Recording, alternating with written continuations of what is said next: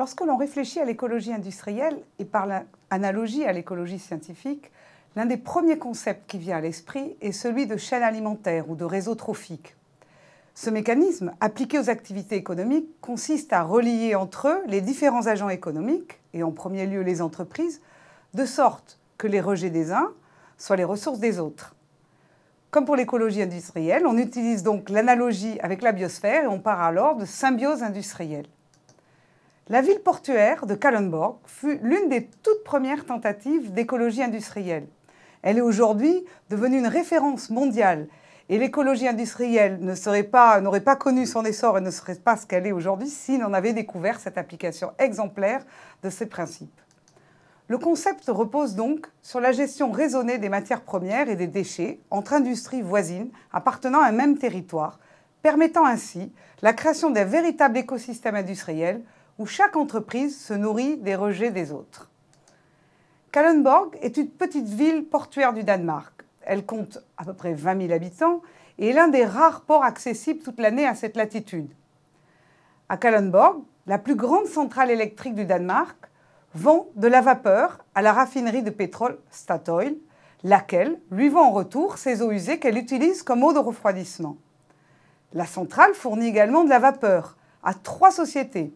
La société de biotechnologie Novo Nordisk, qui est l'un des premiers producteurs mondiaux d'enzymes industrielles et d'insuline, à la société Jiproc, qui fabrique des panneaux de construction en plâtre, et à la municipalité de Kallenborg, qui l'utilise pour son système de chauffage urbain. L'eau tiède rejetée par la centrale est quant à elle utilisée par une ferme piscicole qui se trouve à proximité. Enfin, il y a une unité de désulfurisation des gaz qui permet de fournir du gypse euh, à Gyproc, qui du coup n'a plus à acheter ce gypse en Espagne. Enfin, les cendres sont également réutilisées par une entreprise de production de ciment, de vanadium et de nickel.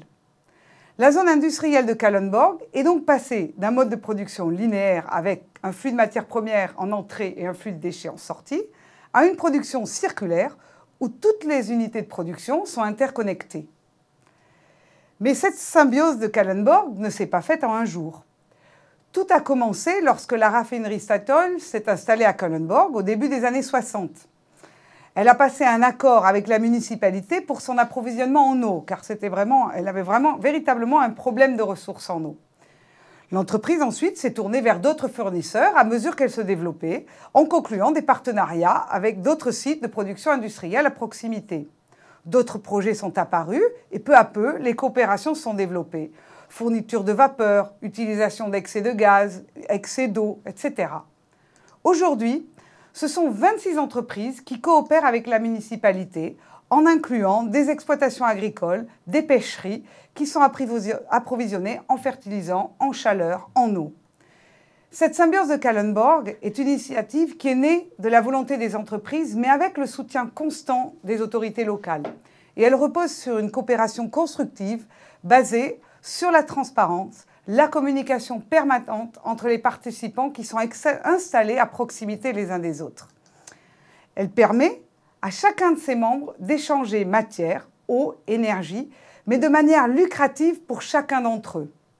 La dimension écosystémique de ce système, de ces échanges, de ces synergies, n'a été remarquée ce montant qu'assez tardivement, vers la fin des années 80, en 1989-1990, et donc après une vingtaine d'années de fonctionnement de cette symbiose. J. Christensen, qui est un ancien directeur du site de Novo Nordisk, considère que la symbiose de Kallenborg est un non-projet réalisé par une non-organisation. Des synergies externes d'entités se sont également développées avec ce groupe. Au-delà donc des bénéfices économiques impliquant le transfert des déchets, les partenaires entrevoient désormais des perspectives communes de développement. Elles développent non seulement des synergies de substitution de matière, mais aussi des synergies de mutualisation pour produire certains composants, comme l'air comprimé par exemple, ou pour collecter et valoriser certains déchets tous ensemble. Elle envisage par exemple collectivement maintenant de passer à l'énergie renouvelable pour l'ensemble du parc industriel. Si le potentiel de substitution est important, comme l'illustre ce schéma qui est relativement illisible du fait effectivement des grands nombres de transferts et d'échanges qui sont possibles entre différents types d'industries, il reste néanmoins un grand nombre de freins au fonctionnement des symbioses industrielles. Celles-ci, par exemple, sont euh, sans redondance, c'est-à-dire qu'un écosystème industriel n'a pas de redondance, contrairement à son analogue, l'écosystème euh, véritable, l'écosystème dans l'écologie scientifique. En effet, dans les écosystèmes, les groupes fonctionnels sont en général composés d'un grand nombre d'espèces qui n'utilisent pas exactement les mêmes ressources et servent de ressources à de très nombreuses espèces qui appartiennent à d'autres groupes fonctionnels. Dans le modèle de l'écologie industrielle, par contre, chaque groupe fonctionnel est composé d'un petit nombre d'entreprises et parfois même une seule entreprise. Il existe donc une forme de rigidité dans les échanges qui est due au nombre restreint d'entreprises qui peuvent être à proximité et également à la nature des infrastructures qui peuvent assurer le transport d'une industrie à une autre industrie. Deuxièmement, deuxième facteur, euh, deuxième frein, les perturbations du système en cas de défaillance d'un partenaire. En effet, si un partenaire est absent euh, ou ferme ou est en grève, à ce moment-là, c'est tout le dispositif d'échange qui peut être perturbé. Enfin, on voit bien que la symbiose est plus facile s'il y a la proximité entre les partenaires. Dernier problème, la relation marchande entre les partenaires. Il est très difficile de s'échanger des matières, des ressources, si ces ressources et matières n'ont pas une certaine valeur pour les uns et les autres. La mise en place de l'écologie industrielle ne va donc pas de soi. Peut-être même est-elle utopique, parce que le système mature que l'on a vu précédemment de type 3 n'existe pas vraiment dans la nature. Sinon, on n'aurait pas eu de charbon ou de pétrole, qui sont de la biomasse qui s'est accumulée au cours des années.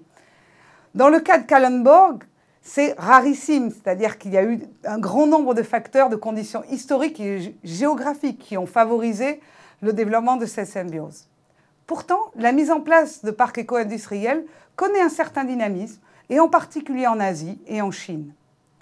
Au-delà des conditions techniques et économiques qui peuvent être favorables, il faut également un contexte incitatif tant sur les plans législatifs, managérial, organisationnel, social et politique pour véritablement faire émerger des réseaux industriels qui fonctionnent.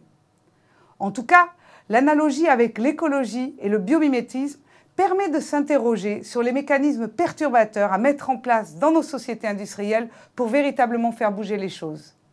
Peut-être faut-il maintenant aller vers une, dimension plus dynamique de l'écologie afin de faire rimer efficacité technologique avec efficacité économique.